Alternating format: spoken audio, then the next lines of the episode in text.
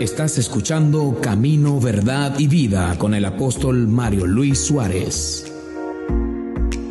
El poder del quebranto. Salmo 34 del 17 al 20 dice, claman los justos y Jehová oye y los libra de todas sus angustias. Cercano está Jehová a los quebrantados de corazón y salva a los contritos de espíritu. Muchas son las aflicciones del justo, pero de todas ellas le librará Jehová.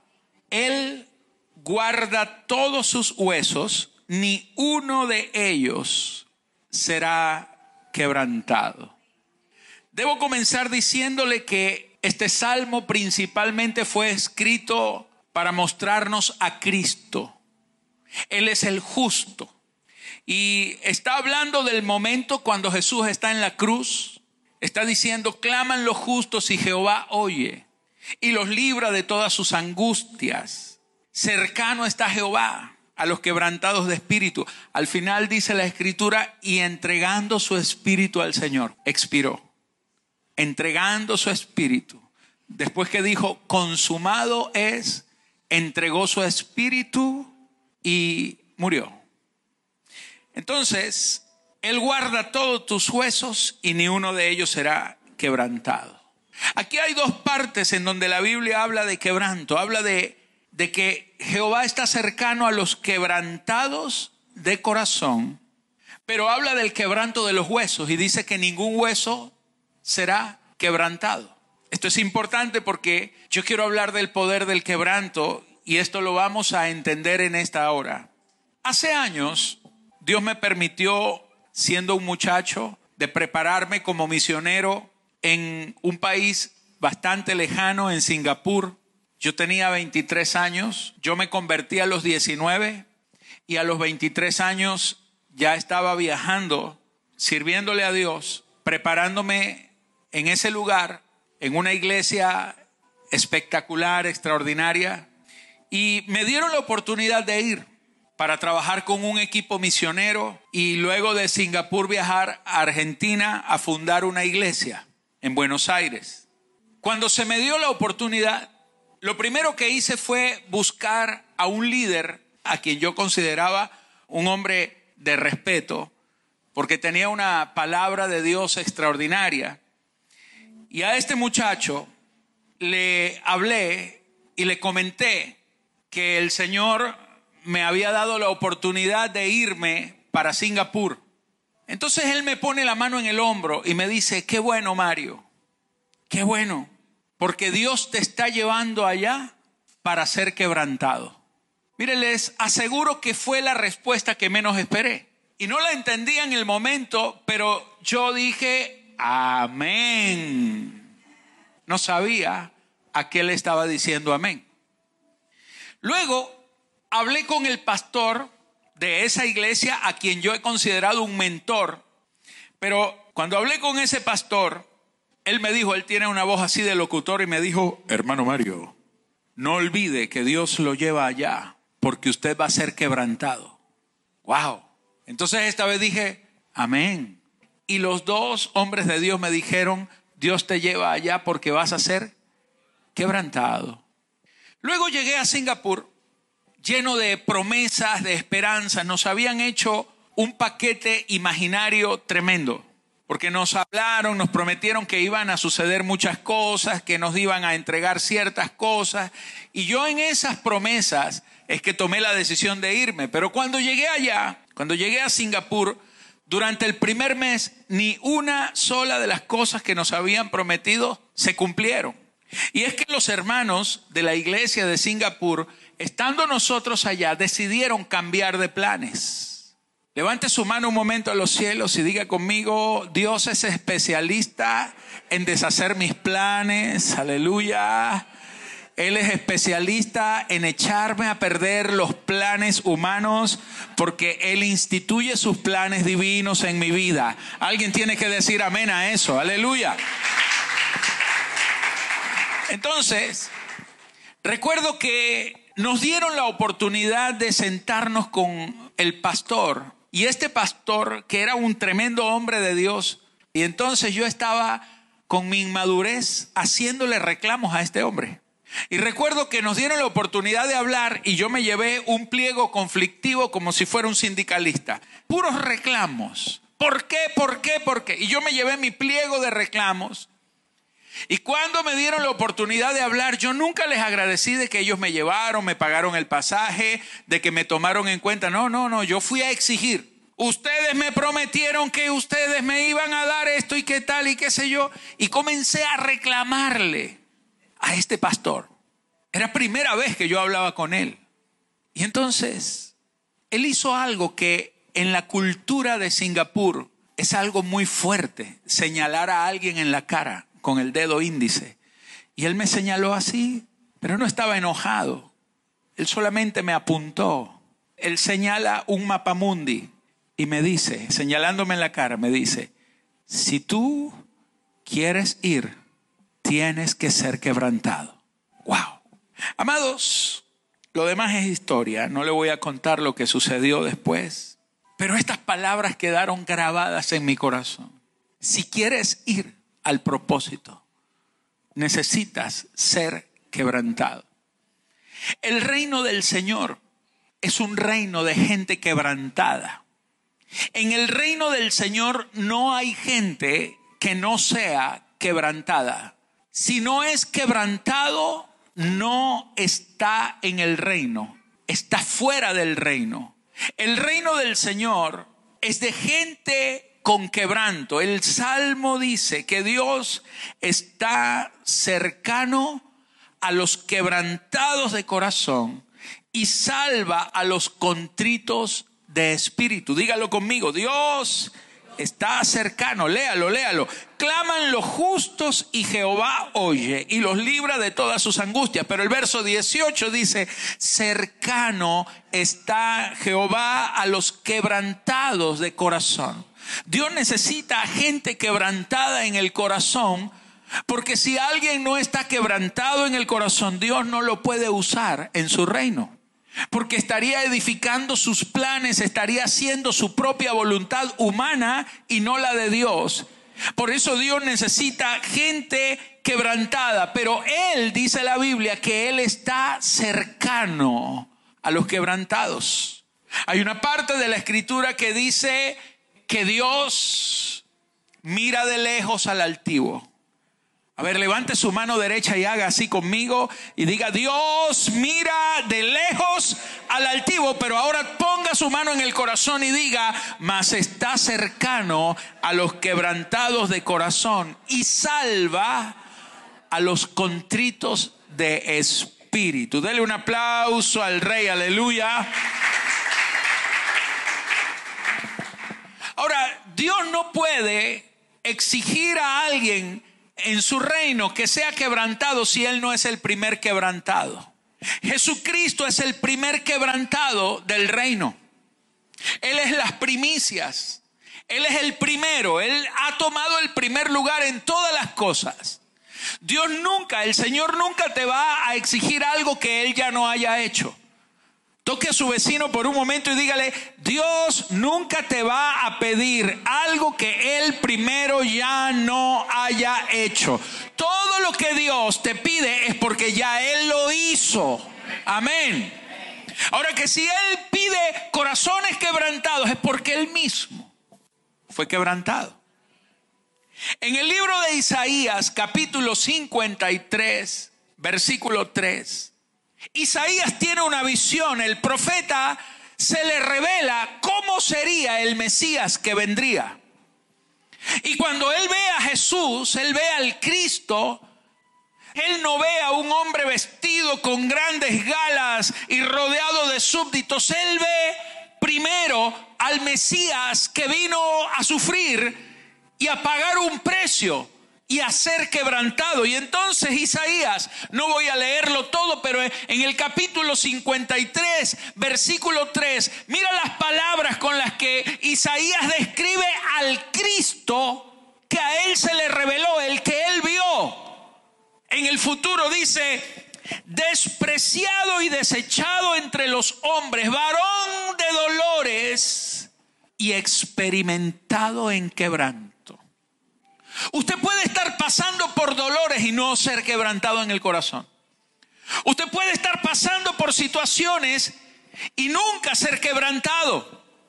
Usted puede estar pasando por dolores, ser despreciado y ser desechado, pero si hay algo que Dios quiere provocar en nosotros, es que todas las cosas por las que nosotros atravesemos, independientemente de lo doloroso, de lo difícil o de lo que sea, todo tiene que llevarnos a experimentar el quebranto de Dios. Por eso Cristo fue experimentado en quebrantos.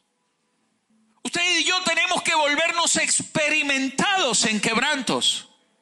No es que Dios lo quiere ver a usted sufriendo, porque quebrantarse no significa estar sufriendo. Quebrantarse significa doblegarse. Quebrantarse significa ceder ante el Señor, entregar, rendirlo todo. Y a veces el Señor nos permite pasar por situaciones para llevarnos a un quebranto, porque Él a la gente quebrantada es a la que usa para el propósito. Aún el Hijo, Cristo, no podía ser el Mesías, el Redentor, si Él primero no era quebrantado. Y ya lo vamos a ver. Entonces dice, experimentado en quebranto y como que escondimos de Él el rostro, fue menospreciado y no lo estimamos. Pero luego en el verso 10 de allí mismo de Isaías 53 dice, con todo esto, Jehová quiso quebrantarlo. A ver, toque una vez más a su hermano y dígale lo mismo que quiso el Padre con Jesucristo el Hijo, es lo que Dios quiere hacer contigo. Dios quiere quebrantarte. Mas con todo esto Jehová quiso quebrantarlo sujetándolo a padecimiento. Wow, esto sí es tremendo. Porque, señores, para ser quebrantado tenemos que ser sujetados a padecimiento. Es decir, hay un sinónimo de ser quebrantado y es morir. Hay algo de ti que Dios quiere matar, porque mientras esa parte de ti sigue viva, no puedes ser instrumento del Señor. Serás instrumento de cualquier otra cosa menos de Dios. Pero el poder del quebranto, amados, es que cuando tú padeces, cuando tú mueres a ti mismo, cuando tú vas a la cruz, ya no vivo yo. Con Cristo estoy juntamente crucificado. Cuando yo llevo a la cruz lo que no es de Dios, lo que no ama a Dios de mí, entonces yo soy quebrantado. Y mira lo que dice, cuando haya puesto su vida en expiación por el pecado, qué lindo esto, porque él, Cristo, murió por una sola razón, para expiar el pecado, es decir, para arrancar el pecado y deshacerse de él. Eso significa expiar. Expiar es morir para quitar una culpa. Entonces dice, cuando haya puesto su vida en expiación por el pecado, verá linaje. Él no podía tener un linaje si no era quebrantado. Él no podía traer muchos hijos a la gloria si primero no era quebrantado. Él no lo podía salvar a usted y a mí si primero él mismo no era quebrantado. Ahora dice, vivirá por largos días y la voluntad de Jehová será en su mano prosperada. Verso 11, verá el fruto de su aflicción, de la aflicción de su alma. Cuando el alma es afligida, cuando su alma, mi amado, es procesada por Dios, es quebrantada por el Señor, usted verá frutos. Usted verá resultados. La gente quebrantada ve el resultado de Dios en su vida. Y dice aquí, y quedará satisfecho por su conocimiento justificará mi siervo justo a muchos y llevará las iniquidades de ellos, llevará las maldades. Tus maldades y las mías ya fueron llevadas por él. Por tanto, y aquí quiero que le preste atención, por tanto, yo le daré parte con los grandes. Levante por un instante su mano, porque para Dios la grandeza de un hombre es directamente proporcional al tamaño de su quebranto. La grandeza de un hombre para Dios es directamente proporcional al tamaño de su quebranto. Mientras más quebrantado, para Dios es más grande. Para este mundo, mientras menos se quebrante, más grande será usted en el mundo. Pero mientras más pequeño te hagas, serás más grande para Dios. El que quiera ser el mayor entre ustedes, hágase el más pequeño. Así dijo el Señor. Porque el Señor no vino a ser servido, sino que Él vino a servir. Tremendo. Ahora, mis amados, el Señor le dará parte con los grandes. Solo los grandes tendrán parte con Él. Solo los grandes. ¿Y quiénes son los grandes? Los que más están quebrantados y con los fuertes repartirá despojos. ¿Quiénes son los más fuertes en el reino? Los que se hacen más débiles. Porque el Señor le decía al apóstol Pablo, mientras más grande es tu debilidad, más fuerte me hago yo. Amén. Qué tremendo. Necesitamos quebranto porque todavía hay una parte de nosotros que no está crucificada. Ahora la gran pregunta que usted y yo nos estamos haciendo, ¿por qué Cristo, si Él no tenía pecado, por qué necesitó ser quebrantado? ¿Por qué Él fue quebrantado? En Romanos 8:3 dice, porque lo que era imposible para la ley por cuanto era débil por la carne, Dios, enviando a su Hijo, en semejanza de carne de pecado. Diga conmigo, en semejanza de carne de pecado. Y a causa del pecado condenó al pecado en la carne. Cristo tuvo que ser quebrantado porque en la carne de Cristo que no había pecado, condenó al pecado. En la carne suya y en la mía mora el pecado. Pero en la de Cristo no. Por eso dice que Él fue hecho carne en semejanza. Amén. En semejanza de carne de pecado. La carne de Cristo no era igual a la suya y a la mía.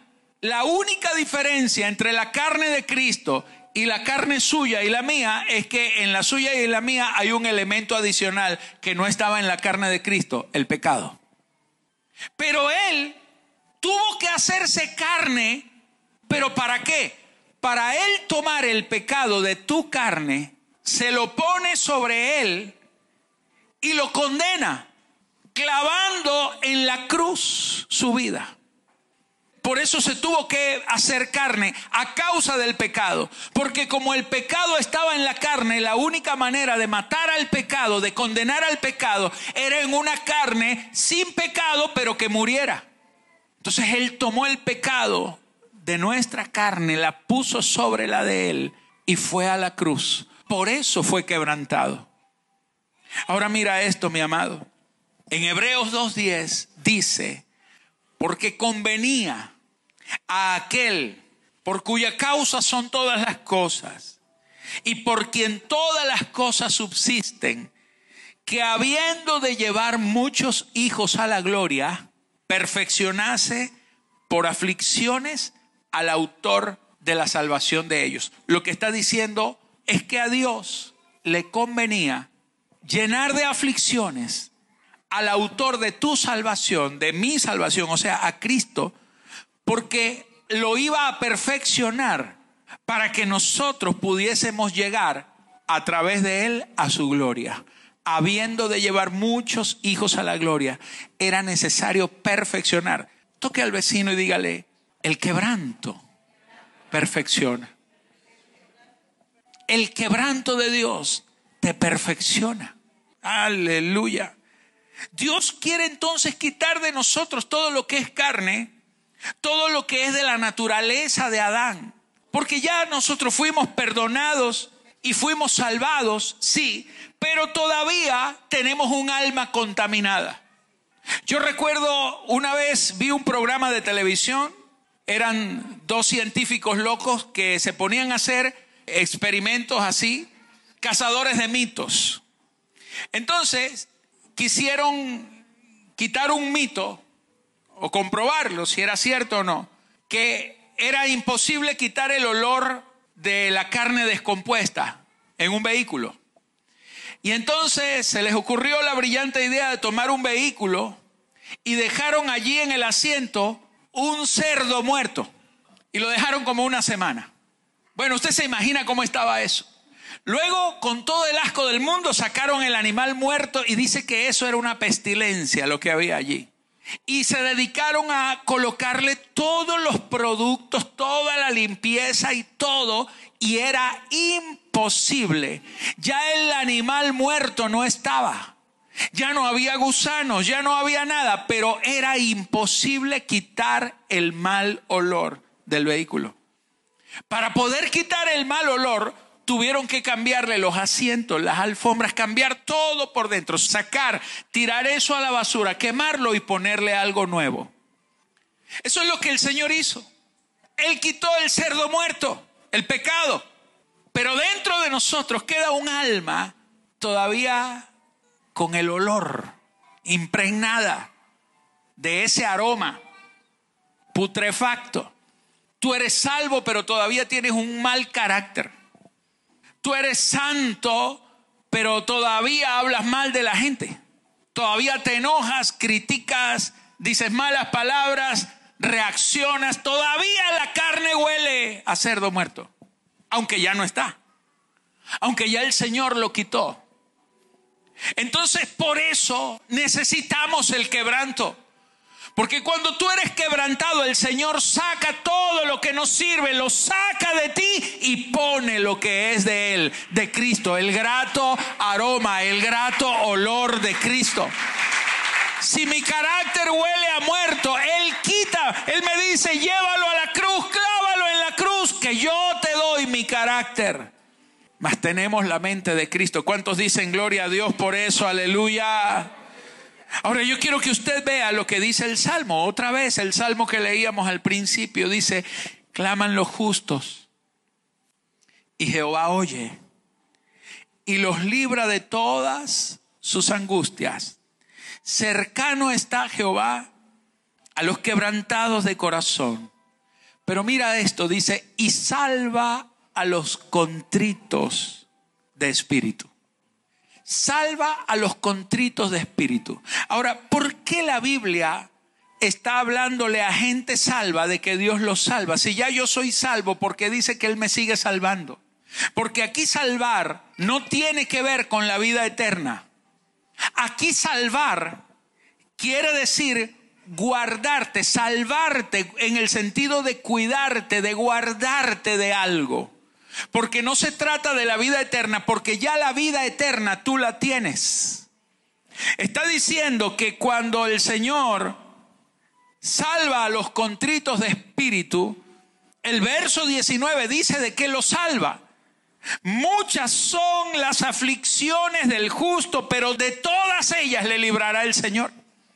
El Señor te va a salvar de aflicciones. El Señor te va a salvar de amarguras. El Señor te va a salvar de rabietas. Te va a salvar de los efectos todavía de la carne de Adán que está dentro de nosotros todavía. Por eso el Señor va a procurar en todo momento procesarnos. Porque Él quiere quitarlo lo de Adán para poner a Cristo. Quítalo primero para establecer esto último, dice la Biblia en Hebreos. Ese es el principio de Dios. Dios no puede poner lo nuevo si primero no quita lo viejo. Dios no puede echar vino nuevo en odres viejos. Porque cuando el vino nuevo se coloca en odres viejos, se revienta el odre. El odre era un cuero donde se vertía el vino y cuando el vino nuevo se colocaba en un odre, ese vino dañaba, reventaba el odre. Dios no puede depositar algo nuevo en ti porque te va a reventar. Por eso primero el Señor dice, prefiero quebrantarte y darte lo nuevo luego de que tú seas perfeccionado, quebrantado. Ahora a mí me gustó esto, dice, Él guarda todos sus huesos y ni uno de ellos será quebrantado.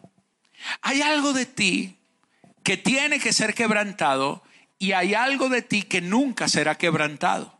Permíteme explicártelo. El Señor dice que Él está cercano a los quebrantados de corazón, pero dice que ninguno de sus huesos será quebrantado. Ahora, ¿qué significa esto? Señores, que cuando está hablando del corazón, está hablando de tu alma. El corazón tiene que ver con el alma. El alma debe ser quebrantada. Todo el proceso que Dios va a hacer en tu vida va a ser en tu alma, en esa parte que todavía quiere pecar, en esa parte que todavía huele a cochino muerto. Ya no está el cerdo, pero huele. Entonces mira esto. ¿Por qué la Biblia dice que los huesos, Él guarda todos sus huesos y ni uno de ellos será quebrantado? Porque los huesos en la Biblia, que es la palabra etzem, significa la sustancia, el propio ser de alguien.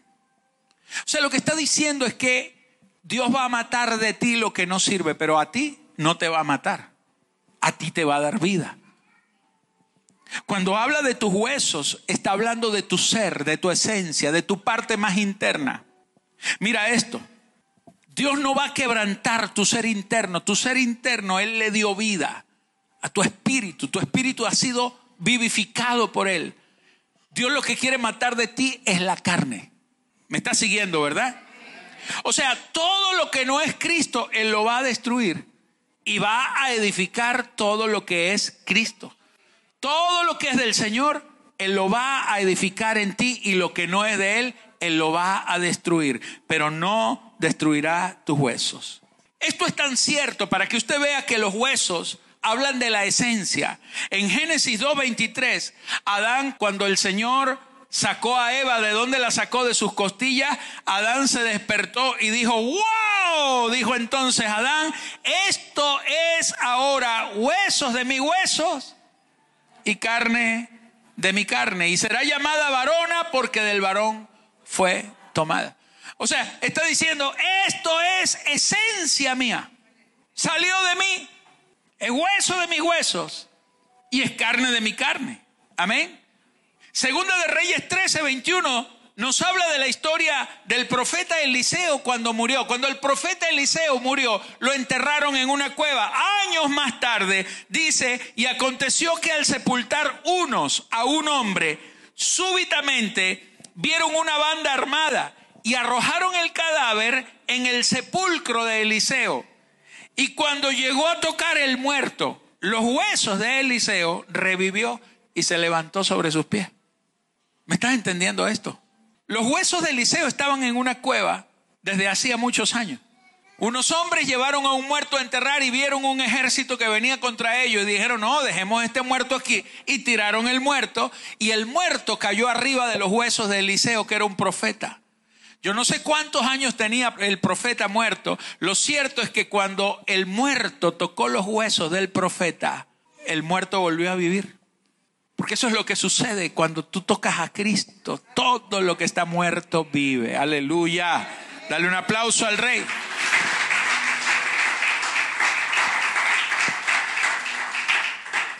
Sígame aquí con sus ideas. Cristo es el Cordero de Dios. ¿Cuántos lo creen? Ahora, ¿por qué la Biblia dice que Cristo es el Cordero de Dios?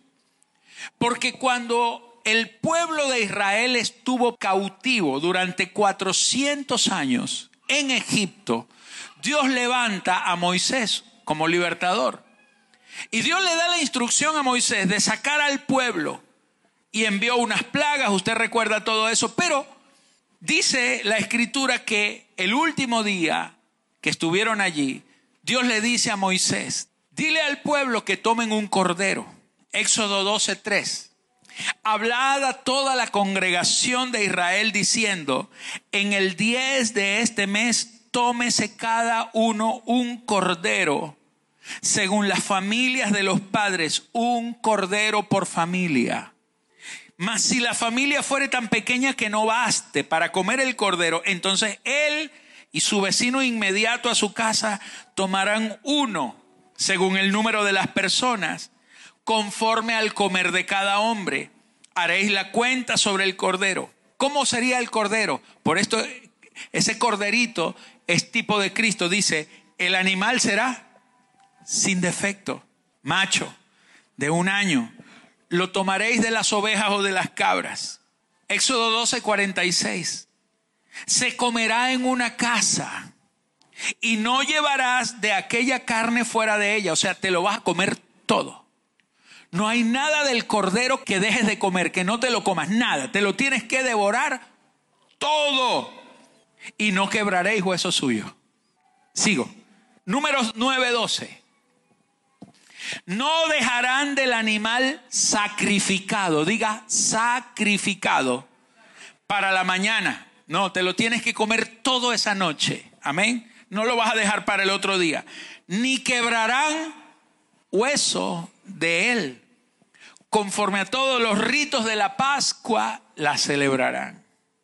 Entonces, Dios ordena que el cordero que se iba a sacrificar, ese cordero, tenían que tomar al cordero, sacrificarlo, con la sangre rociar la puerta de la casa, entrar a la casa, comer el cordero y no quebrar ningún hueso y no dejar nada. Solamente iban a dejar los huesitos, pero no lo podían quebrar. Tenían que dejarlo allí. Y dice la escritura que el cordero tenía que ser sin defecto, un cordero macho de un año perfecto. Eso es tipo de Cristo. Amén. Dios ordena no quebrar los huesos, porque los huesos son la sustancia. Y Cristo, escúchame, Cristo es el verbo hecho carne. Por eso dijo, cómanse toda la carne porque en esa carne de Él está el sacrificio, pero no quiebren los huesos del corderito, porque los huesos es la sustancia. En los huesos está representada, es una representación, es una figura de la sustancia y Cristo es la sustancia de Dios. Amén. Dios no va a quebrantar su sustancia dentro de ti. Si Dios te está quebrantando, entiende que Él está matando lo que no es del cordero. Lo que no sirve. Lo que es carne. No dejes carne para mañana. Quémala toda hoy. Pero no quebrantaré sus huesos. Juan capítulo 19, versículo 33. Cuando Jesús está en la cruz, dice más, cuando llegaron a Jesús, como lo vieron ya muerto, está en la cruz, dice, no le quebraron las piernas. La costumbre era que a los que estaban crucificados les daban con un martillo en las rodillas para que el cuerpo cayera y se asfixiaran y murieran de una vez. Pero cuando los soldados llegaron con el martillo a quebrar a Cristo, ya estaba muerto y dice, entonces no le quebraron las piernas, pero uno de los soldados le abrió el costado con una lanza y al instante salió agua y sangre. Sangre como la que salía del cordero cuando lo sacrificaban con la sangre que marcaban las puertas de la casa. Salió la sangre redentora del Señor. Dice, y el que lo vio, o sea, Juan, el que está escribiendo esto, da testimonio. Amén. Y su testimonio es verdadero. Y él sabe que dice la verdad para que vosotros también creáis. Porque estas cosas sucedieron para que se cumpliese la escritura. No será quebrado hueso suyo. Y verán al que traspasaron. Usted tiene que ver a Cristo Usted tiene que poner la mirada en Cristo al que traspasaron. Cuando Dios esté quebrantando tu vida, pon tu mirada en Él y entiende, Dios no va a quebrar hueso tuyo. Dios va a quebrar el corazón. Así como se rompió el corazón con la lanza, Dios todo lo que es carne en ti lo va a reventar pero la esencia de Dios va a ser preservada dentro de ti. Amado, cuando usted lee la ley, en el libro de la ley usted se va a dar cuenta de que los animales fueron divididos en dos grupos. La Biblia habla de animales puros y de animales impuros. No voy a hablar de esto solamente, le quiero decir que los animales puros eran los únicos que Dios aceptaba como sacrificio. Dios no permitía que se sacrificara como ofrenda un animal impuro. Entonces los animales puros, él decía cuáles eran. El carnero, el cordero, el cabrito, el buey, la vaca. Esos eran los animales puros. Pero todo el resto de los animales, una lagartija, un samuro, qué sé yo, no, no eran animales permitidos, eran impuros. Los animales puros eran los únicos que Dios aceptaba como sacrificio. Tú no podías presentar como ofrenda un animal impuro. Pero los animales impuros, si usted los quería tener, tenía que redimirlos. Escuche esto. Si usted quería tener consigo un animal impuro, usted tenía que redimirlo. Los puros eran sacrificables, pero los impuros no. Los impuros tenían que ser redimidos, comprados. Ahora mira esto. Escucha esto lo que dice acá en Éxodo 13, 12. Dice, dedicarás a Jehová todo el que abriere matriz y asimismo todo nacido de tus animales, los machos serán de Jehová. Pero mira esto, más todo primogénito de asno, y nombra específicamente al asno, amén, más todo primogénito de asno, redimirás con un cordero.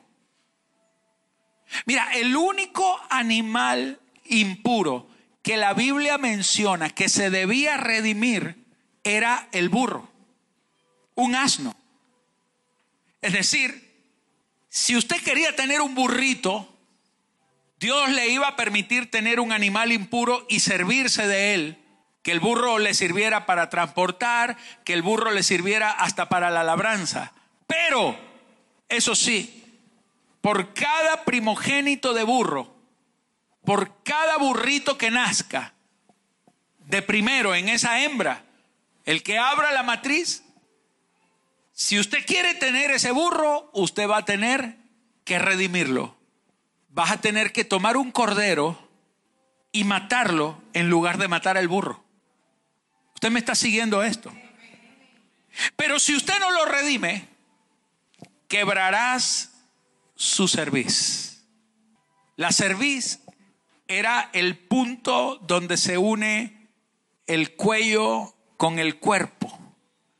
O sea, le vas a tener que dar un palazo y le vas a tener que romper los huesos al burro.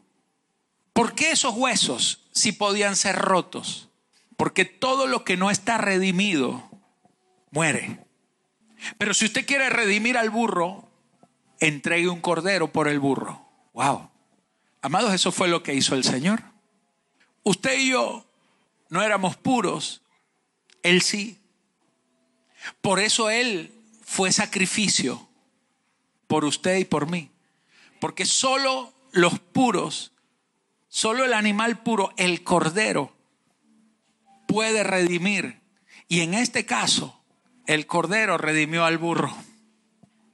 Porque si el burro no se deja redimir, le van a quebrar los huesos. Tú sabes lo que Dios está haciendo contigo, quebrándole los huesos al burro a lo que no es redimible. Hay partes de ti que son no redimibles. Dios no redime tu carne. Él dice, mátala, crucifícala. Quiebrale la cerviz al burro. Porque lo único que, los únicos huesos que Dios va a preservar, la única sustancia que Dios va a preservar en ti es Cristo. Todo lo que es asno, señores, Dios lo va a quitar. En la iglesia tenemos gente quebrantada y gente no quebrantada. En la iglesia tenemos gente que está quebrantando su corazón y otros que están allí y quieren servirle a Dios sin ser quebrantados. Y en el libro de Deuteronomio, capítulo 22, verso 10, el Señor dice, no pongas arar al buey, diga conmigo, animal puro, con el burro, con el asno juntamente. Dios no quiere nada híbrido en su iglesia. Dios no quiere al buey arando con el asno. Dios no quiere nada mezclado. Todo lo que es mezcla es híbrido. Dios lo aborrece. En esa misma escritura dice, no vestirás lino con lana. Ahora mira, el tema no es que Dios se enojaba si alguien tenía lino y lana. El tema es que Dios estaba enseñando un principio más que fashion, moda. Dios estaba enseñando el principio de no ser híbrido, de no mezclar, de que tú no puedes mezclar. En el mismo pasaje dice, no sembraréis semillas distintas en el mismo terreno, porque o pierdes la cosecha o pierdes la tierra.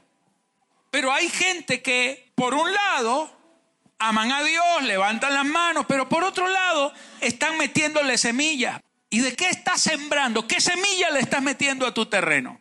Entonces tenemos en la iglesia sirviendo hombres y mujeres que aman a Dios y que quieren un cambio y que quieren servir.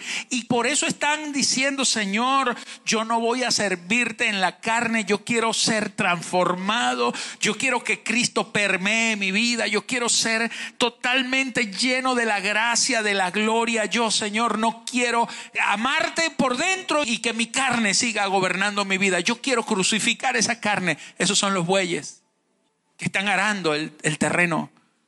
El problema es cuando el buey está con el burro, con el que no quiere ser quebrantado, con aquel que todavía no quiere pagar un precio y que critica al otro.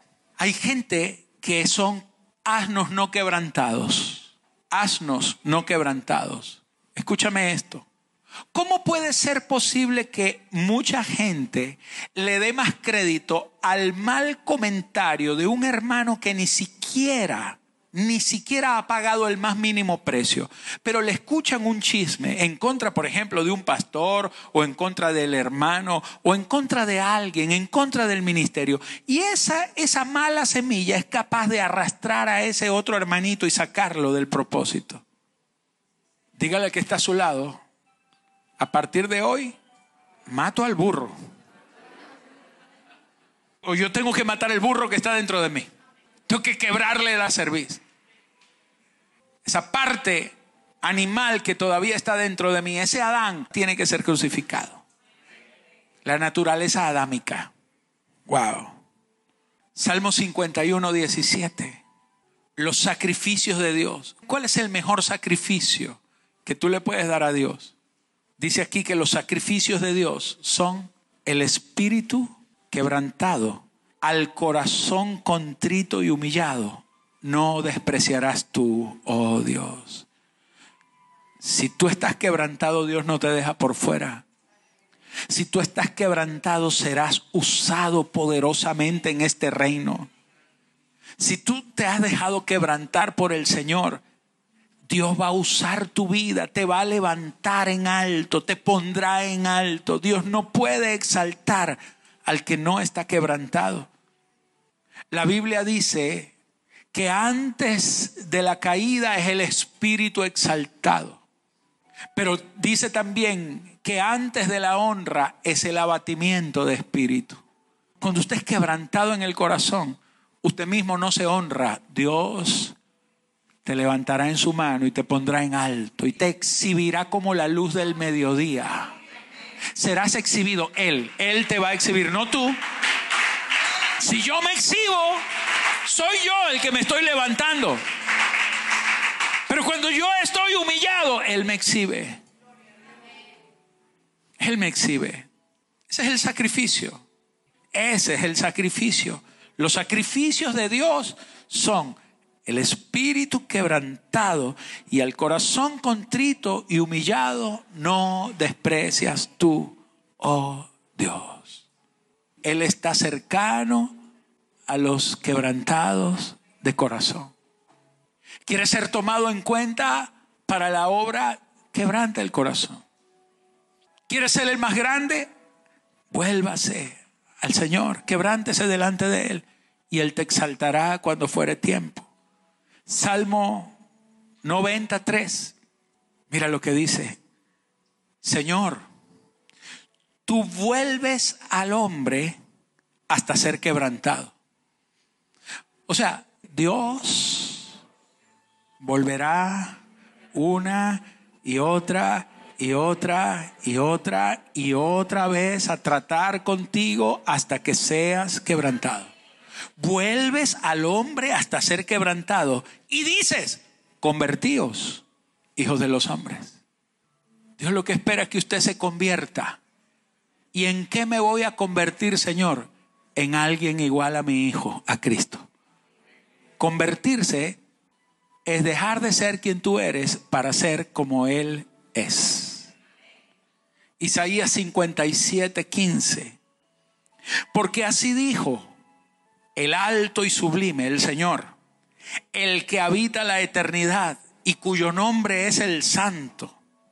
Dice el Señor, yo habito en la altura y la santidad y con el quebrantado y humilde de espíritu para hacer vivir el espíritu de los humildes y para vivificar el corazón de los quebrantados. Se está diciendo que Él vive con los quebrantados, que Él vive con los humildes, o sea, con el que se humilla, con el que reconoce que solo no puede, con el que reconoce que no está bien lo que está haciendo, sino que necesita a Cristo, necesita ser como es Cristo, amén. Usted recuerda a Juan el Bautista. Él era la voz en el desierto que le preparó el camino al Mesías. Es más, el Señor dijo, Juan el Bautista es el Elías que habría de venir. Dios prometió que vendría uno con el espíritu de Elías, que haría volver el corazón del Padre hacia los hijos y de los hijos hacia el Padre. Y, el Señor dijo, ese Elías prometido era nada más y nada menos que Juan el Bautista. Juan el Bautista tuvo un problema. Él dijo, es necesario que yo mengüe para que Cristo crezca. Y el Señor decía, no, no es necesario que tú mengues, es necesario que el grano de trigo muera para que pueda dar fruto. No se trata de que tú mengues para que Cristo crezca, se trata de que usted y yo muramos para que Cristo viva. Ya no vivo yo. Ahora, dice aquí la escritura en Mateo 11:11. 11, de cierto os digo, entre los que nacen de mujer, no se ha levantado otro mayor que Juan el Bautista. Wow, qué tremendo eso. Pero el más pequeño en el reino de los cielos mayor es que él. Desde los días de Juan el Bautista hasta ahora el reino de los cielos sufre violencia y los violentos lo arrebatan. El Señor está diciendo algo muy tremendo. Él está diciendo, entre los nacidos de mujer no hay nadie más grande que Juan el Bautista. ¿Por qué? Porque Juan el Bautista fue el que le preparó el camino para que Cristo apareciera en el escenario. Juan el Bautista fue el que reconoció, él dijo, este es el Cordero de Dios. Yo no soy digno de quitarle ni la correíta del calzado. Este es el que bautiza con Espíritu Santo y fuego. Yo bautizo con agua, pero a la verdad este es el que los bautizará con Espíritu Santo y fuego. Juan el Bautista testificó de Cristo, estuvo con él, lo bautizó, fue el más cercano. Y por eso Jesús dijo, entre los nacidos de mujer, entre los nacidos de mujer. No hay otro mayor que se haya levantado que Juan. Lo que Juan hizo conmigo, el Cristo, no lo ha hecho nadie. Es el que ha estado más cerquita. Pero Juan no está redimido. Tiene la naturaleza de Adán completica entre los nacidos de mujer. Pero el más pequeño en el reino, el más pequeño de los que son engendrados del cielo, Usted es engendrado del cielo, usted fue engendrado por el Señor. Su nuevo nacimiento, usted nació de nuevo porque usted no fue engendrado por carne y sangre, sino por el Señor. En el reino, en el reino, el más pequeñito, en el reino, entre los engendrados, es mayor que Juan. ¿Te, te estás dando cuenta de la dimensión? O sea, el más pequeño en el reino sigue siendo mayor que el supuestamente más espiritual de los que no están en el reino, de los que no han nacido de nuevo. Esto es lo que el Señor quiere que usted entienda. Y por eso Él dice, desde los días de Juan el Bautista hasta ahora, el reino de los cielos sufre violencia. Y si usted quiere arrebatar el reino para usted, usted tiene que volverse un violento y aplicar violencia. ¿A quién le va a aplicar violencia a usted? A usted mismo. A matar el burro, a quebrar la cerviz, a quebrantar el corazón, a clavarse en la cruz. Termino. Primera de Pedro 2 del 4 al 8. El apóstol Pedro dijo, acercándoos a Él, acercándoos a Él, cercano está Jehová a los quebrantados de corazón. Acercándoos a Él. ¿Cómo te vas a acercar a Él? Con el corazón quebrantado. Acercándoos a Él, piedra viva, desechada ciertamente por los hombres, mas para Dios escogida y preciosa. Él es la piedra viva. Cristo es la piedra viva. Vosotros también, como piedras vivas, dile que está a tu lado, tú eres también como Él tienes la misma naturaleza que Cristo, porque eres nacido de Él, eres una piedra viva. Vosotros también, como piedras vivas, sed edificados. Usted está siendo edificado, usted es parte de un edificio. Sed edificados como casa espiritual y sacerdocio santo para ofrecer sacrificios. ¿Cuál es el sacrificio que Dios quiere? Un corazón quebrantado, para ofrecer sacrificios espirituales aceptables a Dios por medio de Jesucristo, por lo cual también contiene la escritura. He aquí yo pongo en Sión la principal piedra del ángulo. Y dice aquí, escogida y preciosa y el que creyere en él no será avergonzado. Usted no será quebrantado en sus huesos. Usted no será avergonzado. El justo clama y el Señor oye. El Señor te levanta. El Señor al que tiene el corazón quebrantado, el Señor peleará por ti. Amén. Pero dice aquí, pero la piedra que los edificadores desecharon ha venido a ser la piedra a la cabeza del ángulo y piedra de tropiezo y roca que hace caer porque tropiezan en la palabra siendo desobedientes, a lo cual también fueron destinados. Hay gente que tropieza en la palabra. Hay gente que tropieza en el Señor. Juan el Bautista estaba preso y Juan el Bautista le pregunta al Señor, ¿eres tú el que había de venir o tendremos que esperar a otro? Juan el Bautista después de mucho tiempo vino a cuestionar a Jesús. Cuestionó al Señor. El primero testificó, pero luego cuestiona al Señor. Hay gente que va a cuestionar el reino. Hay gente que cuestiona la fe. Hay gente que va a cuestionar la iglesia, va a cuestionar a los pastores. Si cuestionaron al Señor, el mismo Juan, que era la voz en el desierto, que le prepararía el camino, lo estaba cuestionando. ¿Qué queda para nosotros? Pero el Señor le dijo, Juan, bienaventurado el que no haya tropiezo en mí. Amado, todo el que tropiece en esta roca será despedazado y sobre aquellos sobre los que la roca cayere serán también destruidos. La roca es o para que tropieces y te pierdas o para que tú te vuelvas una piedra viva y seas edificado sobre Cristo como casa espiritual. Dios te ama demasiado. Tanto que dio a su Hijo por ti. Pero Dios quiere venir por una iglesia quebrantada. Una iglesia que esté rindiendo el corazón. Cada vez que el Señor está tratando contigo y tú te enojas, estás tropezando. Estás tropezando en la piedra. No hay nada más duro que tropezar en la roca.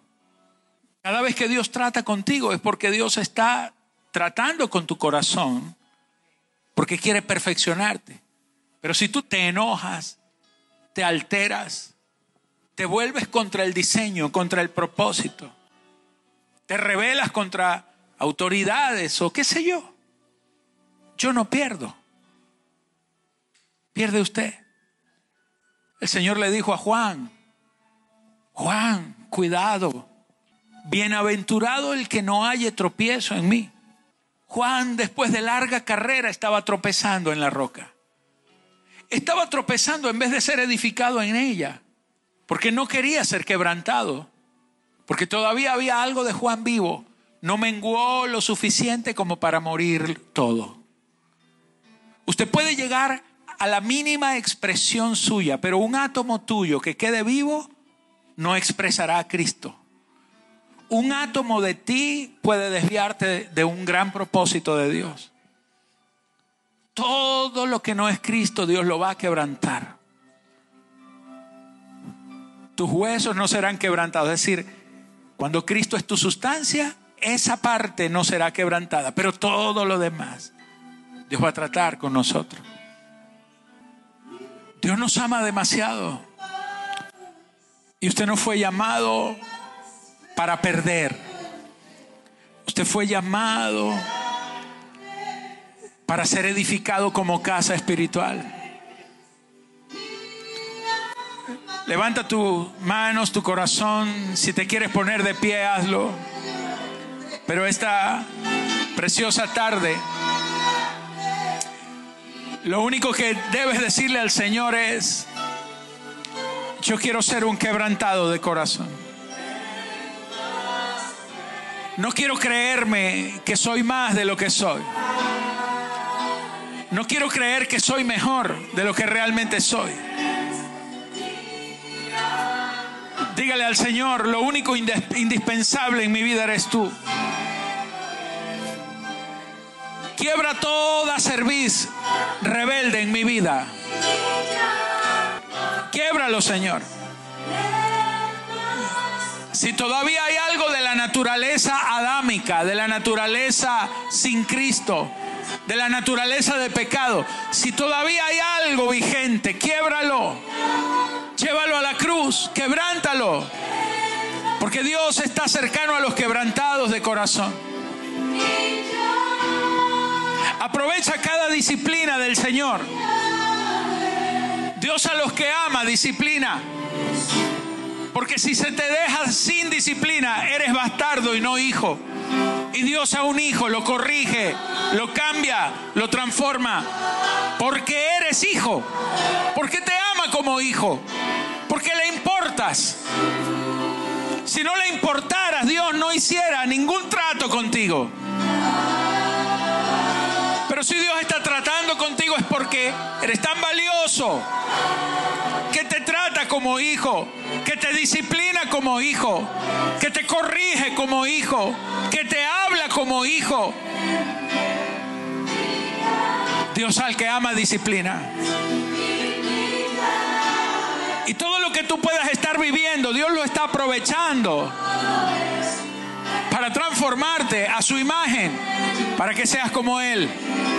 Y Él fue el primer quebrantado.